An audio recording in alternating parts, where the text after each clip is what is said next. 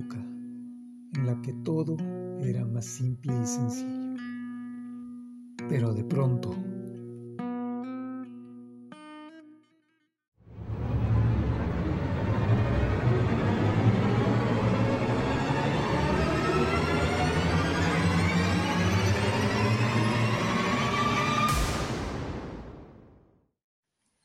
Volvemos al pasado, viajando a través del tiempo, y nos encontramos un mundo inquietante y fantástico, lleno de misterios, relatos imposibles, historias inverosímiles de culturas en todos los rincones del mundo.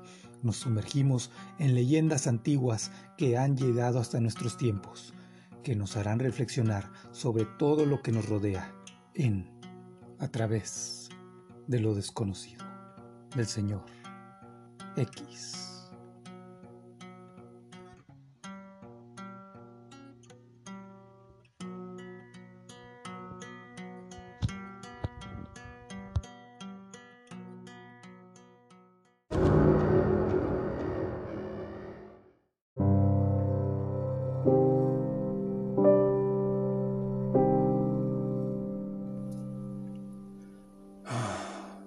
el ser humano, ese individuo capaz de reflexionar sobre su propia existencia, sobre su pasado, presente y sobre aquello que proyecta su futuro.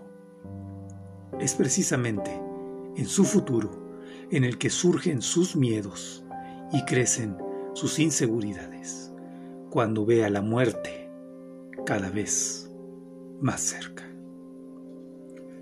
Su respuesta ante tal fatalidad ha sido la inmortalidad del alma a través de las religiones. Pero, en ocasiones, eso no basta.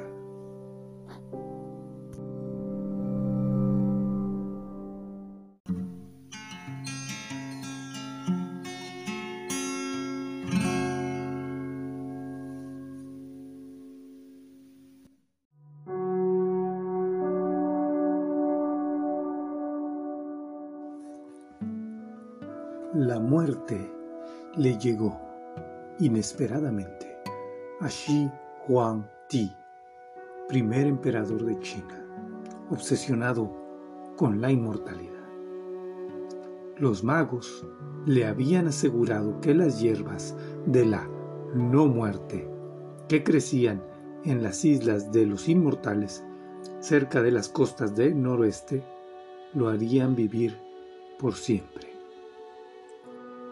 Xi envió repetidas expediciones en busca de estas islas fabulosas, pero desafortunadamente murió en el 210 antes de Cristo, mientras esperaba el retorno de su última flota. Tenía solo 48 años.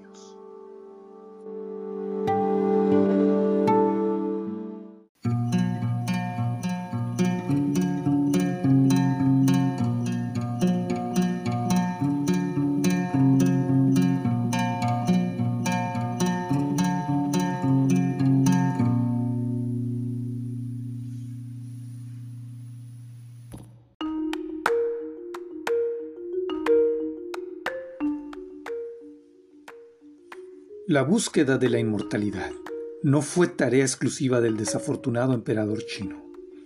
La tumba de la Dama de Dai, muerta en el 168 a.C., fue descubierta en la provincia noroeste de Henan en 1972.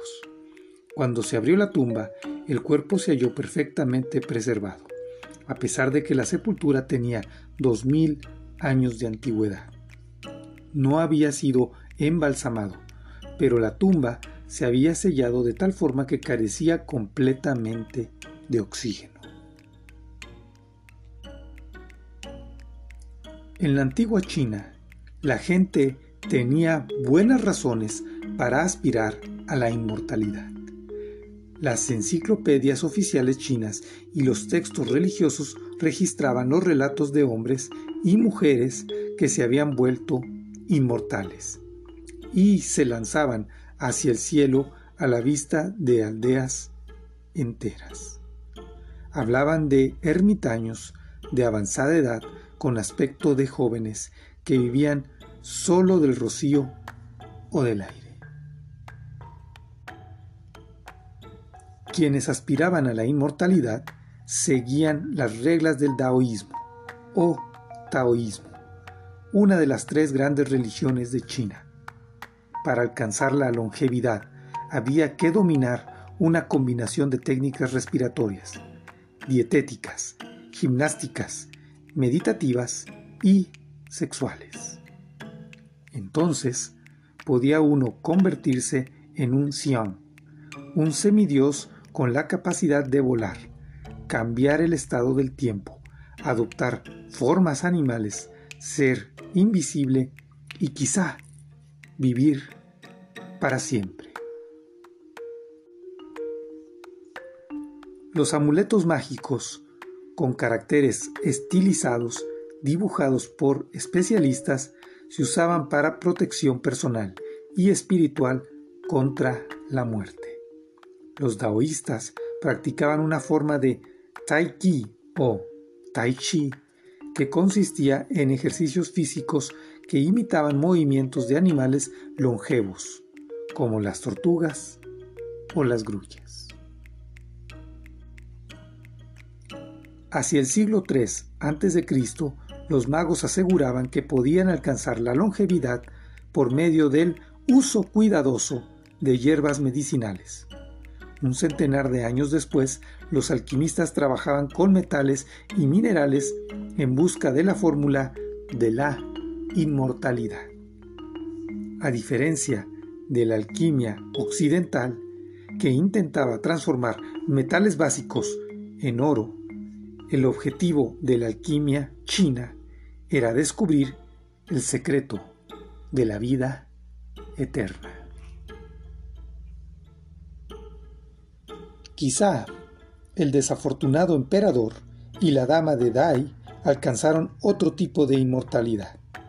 La dama murió, sin embargo, no envejeció, y Shi Huang Ti con su mausoleo custodiado por fabulosos guerreros de piedra de tamaño natural, será recordado como el hombre que inició la construcción de la gran muralla china.